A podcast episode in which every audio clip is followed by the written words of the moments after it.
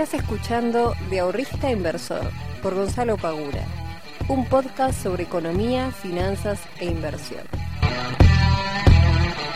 Muy buenas tardes, muy buenas noches y muy buenos días para todos y para todas. Bienvenidos y bienvenidas a un nuevo podcast de Invertir en Conocimiento. Mi nombre es Gonzalo Pagura, soy el fundador de IEC y el responsable de traerte todas las semanas noticias, novedades sobre inversiones, sobre finanzas, sobre economía, todo este mundo que tanto me apasiona y que me encanta compartir con todos y todas ustedes. Así que le doy la bienvenida oficial a aquellas personas que se estén recién acercando a este nuevo podcast. Eh, este nuevo podcast no, es un podcast que ya tiene bastante camino.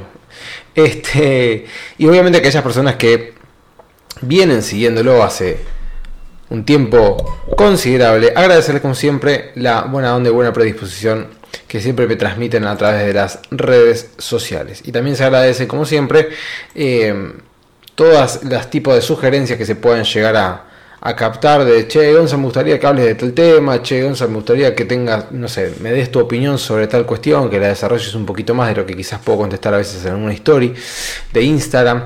Así que todo eso, todo, todo, todo, todo es más que bienvenido. Bueno, gente, em, hoy voy a estar hablando sobre las ganancias que podemos llegar a obtener en el mercado sin conocimiento. Ese sería el, título del podcast del día de hoy. Pero como siempre hacemos un breve repaso de lo que sucedió eh, en estos últimos días. Tenemos el peor arranque de lo que es de la, de la bolsa, ¿no? de la renta variable, de, de hace mucho tiempo sinceramente. Em, el 2022 arrancó con una baja importantísima en lo que es, no sé si importantísima, pero una baja, digamos que a, nadie le gusta, eh, a mí tampoco me gusta, siempre me gusta que vaya para arriba, pero bueno, entiendo que no funciona así.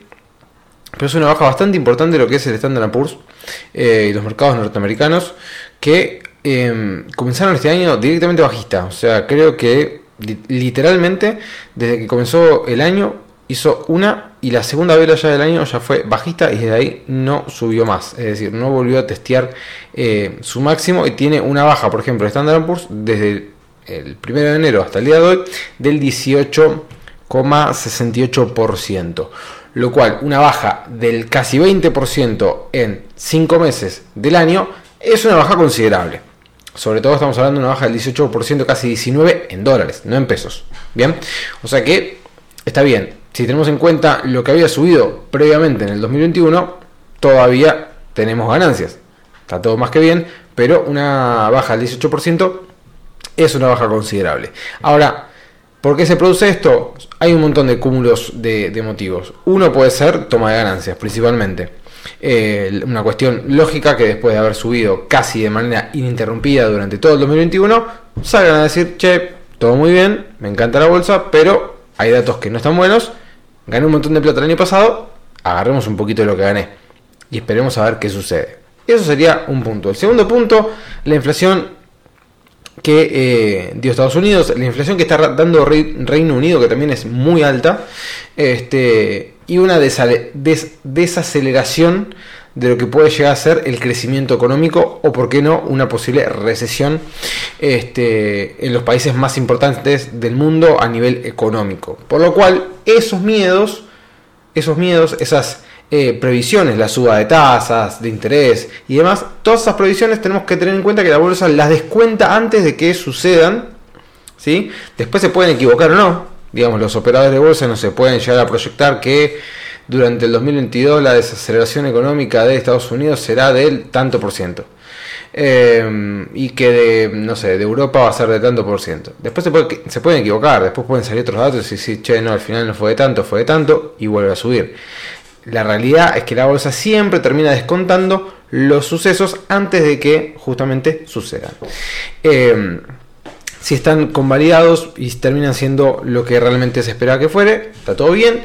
Si termina siendo positivo este, para la bolsa, va a haber un fuerte repunte. Si termina siendo peor de lo que se esperaba, va a haber nuevamente una fuerte baja. Por el momento tenemos hoy un día que cerró negativo, había comenzado este, un poquito más abajo, dejó una vela que no dice absolutamente nada.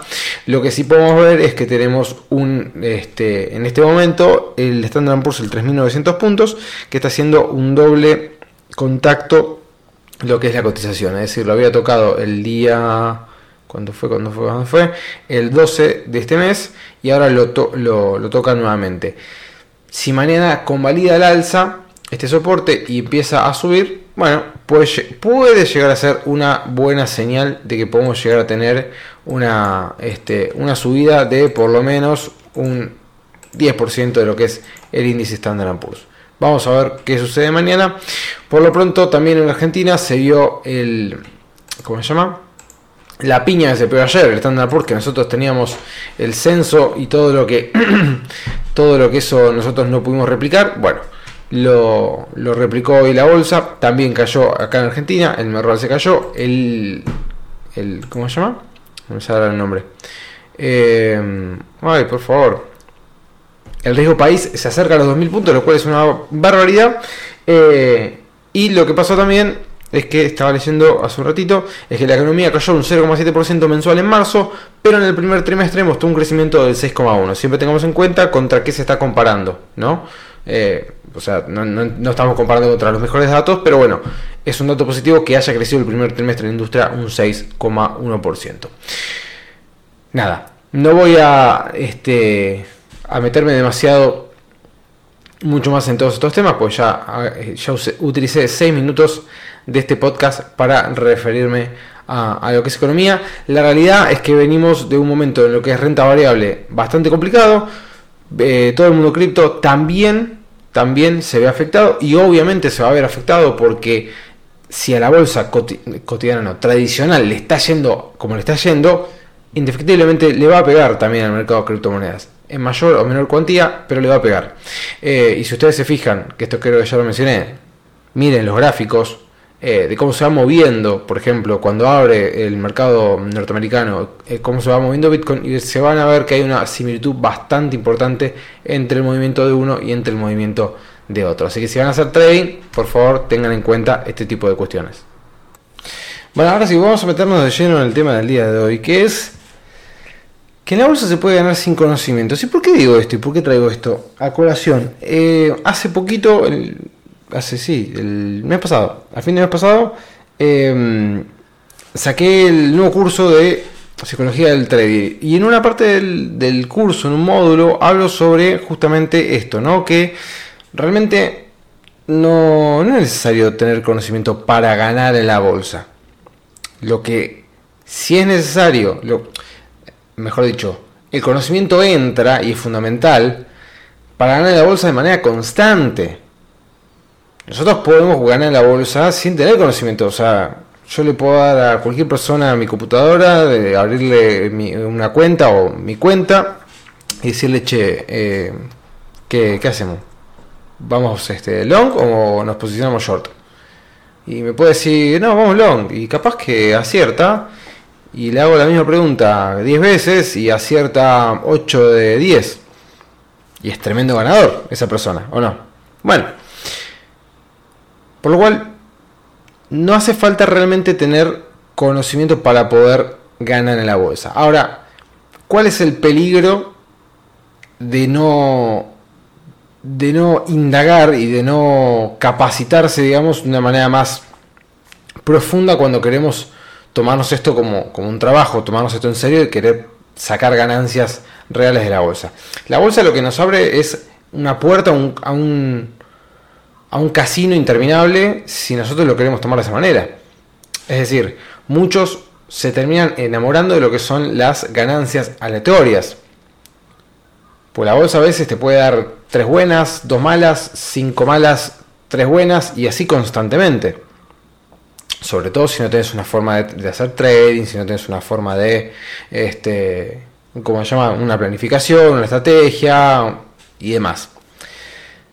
Y el peligro de esto es que la gran mayoría, cuando comenzamos y encontramos un montón de herramientas que nos ofrecen hoy en día las plataformas, eh, cualquiera, o sea, cualquier plataforma donde puedas abrir una cuenta, hoy en día te ofrecen por lo menos un, un, un gráfico de lo que vos estás comprando y diferentes herramientas de análisis técnico para poder utilizarlo y en función de eso tomar decisiones. Entonces, que encima hoy hay un montón de programadores que crean sus propios indicadores, o sea que si ustedes por ejemplo entran a TradingView y empiezan a buscar, tienen una cantidad de personas que inventaron indicadores fenomenales y si se empiezan a indagar en YouTube, che, a ver, este, no sé, scalping, criptomonedas, te van a aparecer 80 videos de, de, personas que te están diciendo, che, este es el más, este, ¿cómo se llama? Indicador mágico, ¿eh? bueno. Y el tema es que cuando empezamos a indagar y empezamos a encontrar y empezamos a probar y nos damos cuenta que, bueno, más o menos funciona la cosa, eh, y lo ponemos en práctica y empezamos a, a, tener justamente esto, ¿no? Ganancias aleatorias. ¿Por qué? Porque no tenemos un conocimiento real de lo que está sucediendo, no sabemos muy bien lo que estamos haciendo, pero a veces ganamos y a veces perdemos. Entonces, no sabes muy bien cómo estás pateando la pelota, pero a veces entra y a veces no. A veces pateas el arco y a veces entra y a veces no. Y dices, bueno, si a veces entra y a veces no, fantástico. Vamos a seguir por este camino y a veces ganaré y a veces perderé. Y yo voy a creer, mi cabeza, yo voy a tener la idea de que si tengo una buena racha, voy a ganar más veces de las que voy a perder. Cuando en realidad en este tipo de cosas, en las inversiones en particular, no se trata de tener una buena racha, sino se trata de tener una estrategia que nos permita a la larga ganar constantemente. A la larga y a la corta, ¿no? Pero, digamos, si nosotros miramos no solamente el minuto a minuto, sino que miramos un paneo de los últimos 6, 8, 10, 14 meses, que estamos teniendo rendimientos constantes.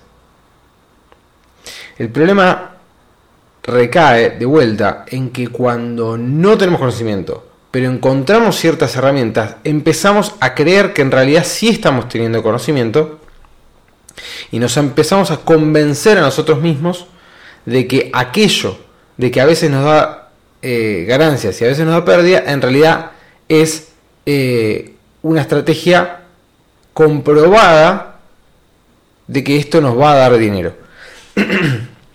y esto, ¿qué problema trae? Que cuando nosotros vamos al casino, por ejemplo, a veces ganamos y a veces perdemos. Cuando a veces ganamos, nos sentimos muy bien, cuando a veces perdemos, nos sentimos muy mal. Pero cuando perdemos, nos sentimos peor de que cuando la felicidad de cuando ganamos. Por lo cual, muchas veces, si ustedes se ponen a mirar, si ustedes han ido al casino, sucede que si perdiste, para poder ganar nuevamente, duplicas la apuesta. Es decir, jugaste al Colorado, no salió, ahora metes dos fichas al Colorado o al negro, no importa. Y si no perdiste, meteste fichas. Y así constantemente.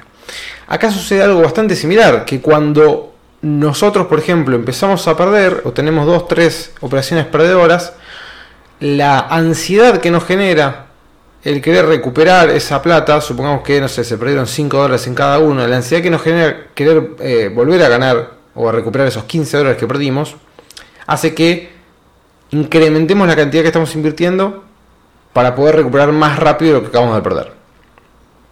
El tema es que nosotros nunca vamos a saber si la próxima operación va a ser ganadora o perdedora. No lo podemos saber.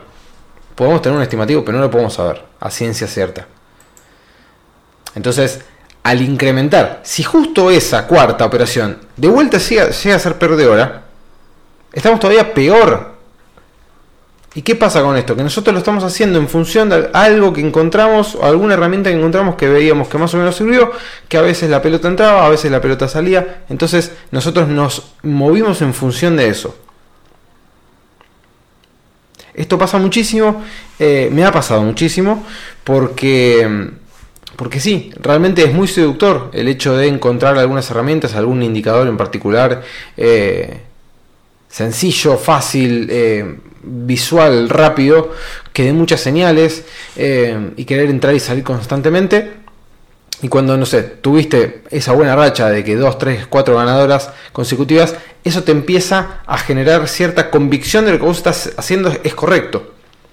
Ahora, cuando el mercado te empieza a demostrar que en realidad no es correcto, sino que tuviste una buena racha nada más de cuatro operaciones ganadoras consecutivas, es muy difícil que vos te vuelvas a autoconvencer de que lo que estabas convencido anteriormente está mal. ¿Se entiende? O sea, tenés que deconstruir esa construcción que habías hecho previamente de lo que vos estabas haciendo que era correcto para nuevamente volver a foja cero y empezar nuevamente a ver cómo construir nuevamente, dije nuevamente muchas veces, esa eh, forma de operar. Tenemos que saber que se puede ganar sin tener conocimiento. Lo que no podemos hacer o lo que no vamos a lograr es tener ganancias constantes sin realmente habernos roto el lomo trabajando, buscando, investigando, testeando, probando, fallando, corrigiendo durante mucho tiempo para poder realmente encontrarle la vuelta a este, a este mundo de las inversiones, sobre todo el mundo del trading, para poder empezar a ganar. Una cuestión que es fundamental, que es fundamental, eh, es pensar nuestras operaciones en términos de probabilidades y no en términos nominales. Es decir, buscar una forma de trabajo en la cual la probabilidad de éxito sea mayor que la probabilidad de fracaso. Por lo cual, si yo de cada 10 puedo ganar 6, entonces esa probabilidad ya está a mi favor. Después puede suceder, al momento de llevarlo a la práctica o lo que fuere, después puede suceder de que 4 o 5 operaciones tenemos consecutivas negativas. Pero después tenemos las positivas que compensan eso y seguimos teniendo ese 60% de probabilidad de éxito a nuestro favor. Cuando nosotros miramos nuestra forma de trabajo en forma de probabilidad y no en forma de un número de lo que estamos ganando, porque esto muchas veces pasa de que, eh, no sé, empezamos a hacer trading, ¿no? Perdimos 10 dólares. Bueno, listo, anotamos. Segunda operación, perdimos 10 dólares. Bueno, anotamos. Miramos, che, estamos 20 abajo. Sí, bueno, fantástico. Próxima operación, perdimos otros 10. Bueno, estamos 30 abajo. Y nos quedamos mirando esos 30 dólares que nosotros estamos perdiendo. Y ahí empezamos a generar, se empiezan a generar cualquier cantidad de dudas en función de los resultados que venimos obteniendo. Cuando en realidad lo que tendríamos que mirar es, bueno, hemos perdido 3, supuestamente, tres operaciones, supuestamente según todo el testeo que hice y esta estrategia, a mí me tiene que dar un 60%, un 60 de probabilidades, o sea que de cada 10, 6 deberían ser ganadoras. Puede ser que las primeras 10 no sean 6 ganadoras y 4 perdedoras. Capaz que son 5 y 5, pero en la próxima ronda de 10 te compensa. ¿Se entiende? Pero si yo estoy pensando que esas 3 que han sido perdedoras están dentro de mi marco normal de cantidad de pérdidas que yo podría tener para después pensar de que pueden llegar a venir buenas operaciones y, ser compensadas, no tendría que preocuparme demasiado. Ahora, cuando yo fijo la visión en el número que estoy perdiendo, en este caso son esos, esos 30 dólares, eso, ese anclaje, que no me acuerdo que se lo hablaron en algún momento acá, este, que hay un, sesgo que se llama sesgo, sesgo de anclaje. Eh, ese, anclaje que tenemos sobre ese número nos hace ver borroso lo que en realidad tendríamos que estar prestando atención, que es, che, seguimos todavía con una estrategia que tiene una probabilidad a nuestro favor. Por lo cual, si yo sigo operando de la misma manera y siguiendo los parámetros que conlleva esta estrategia, a mí me debería ir bien. Más allá de que yo ahora tengo tres operaciones perdedoras y que estoy perdiendo 30 dólares. Pero a la larga, si yo sigo operando de la misma manera, el resultado tiene que ser positivo. Ahora, cuando nosotros empezamos a operar sin tener todo este trabajo, para que ustedes tengan una idea, supongamos que ustedes son una persona que no tiene ningún tipo de formación, no importa si es académica, curso, no, no me interesa, ningún, ningún tipo de, formación previa en inversiones. Para que se den una idea, eh, van a tener más o menos, y supongamos que desde el día hoy, dicen, bueno, hoy me pongo pero las pilas a full con esto. Bien, y me lo voy a tomar en serio. Bueno, fantástico. Más o menos deberían tener, deberían tener aproximadamente unos seis meses de capacitación fuerte, fuerte, solamente capacitación fuerte sobre eh, todo este mundo. O sea, sobre inversiones, sobre... Bueno, unos otros seis meses solamente de testeo. Solamente de testeo. Ya ahí tenemos un año. Un año entero de poner en práctica todo lo aprendido y todo lo testeado. Y durante todo ese año lo más probable es que no se, no se vean este, ganancias constantes, sino que se vean ganancias aleatorias y que haya que corregir un montón de cosas. Recién ahí, quizás al tercer año, pueden llegar a empezar a tener ganancias constantes. Si logran superar un montón de, de barreras, sobre todo psicológicas. Pero si ustedes creían de que en la bolsa se puede ganar sin conocimiento, están en lo correcto. Si alguien les dice que no, díganle, sí, se puede ganar. Pero no se puede ganar de manera constante. Ahora, si ustedes quieren ganar de manera constante, tienen que pasar por un proceso que no es corto. No es para nada corto. Eh, si ustedes encuentran a alguien que le dice, che, en cinco meses ya estás ganando miles de dólares, eh, no, no le crees. Puede pasar de vuelta. Puedes tener ganancias aleatorias, puedes tener. Pero eh, tener tres meses buenos no te convierte en un trader. Eso se lo digo de ella. Eh, tener seis meses buenos tampoco te convierte en un trader. Es un, es un largo, largo camino y es bastante más... El trading es mucho más sencillo de lo que muchos piensan, pero a la vez uno mismo lo hace más complicado de lo que realmente es. Y con esa frase cierro el podcast del día de hoy. Gente, que sean muy bien, les mando un muy fuerte abrazo y gracias como siempre por estar acompañándome todas las semanas. Chao.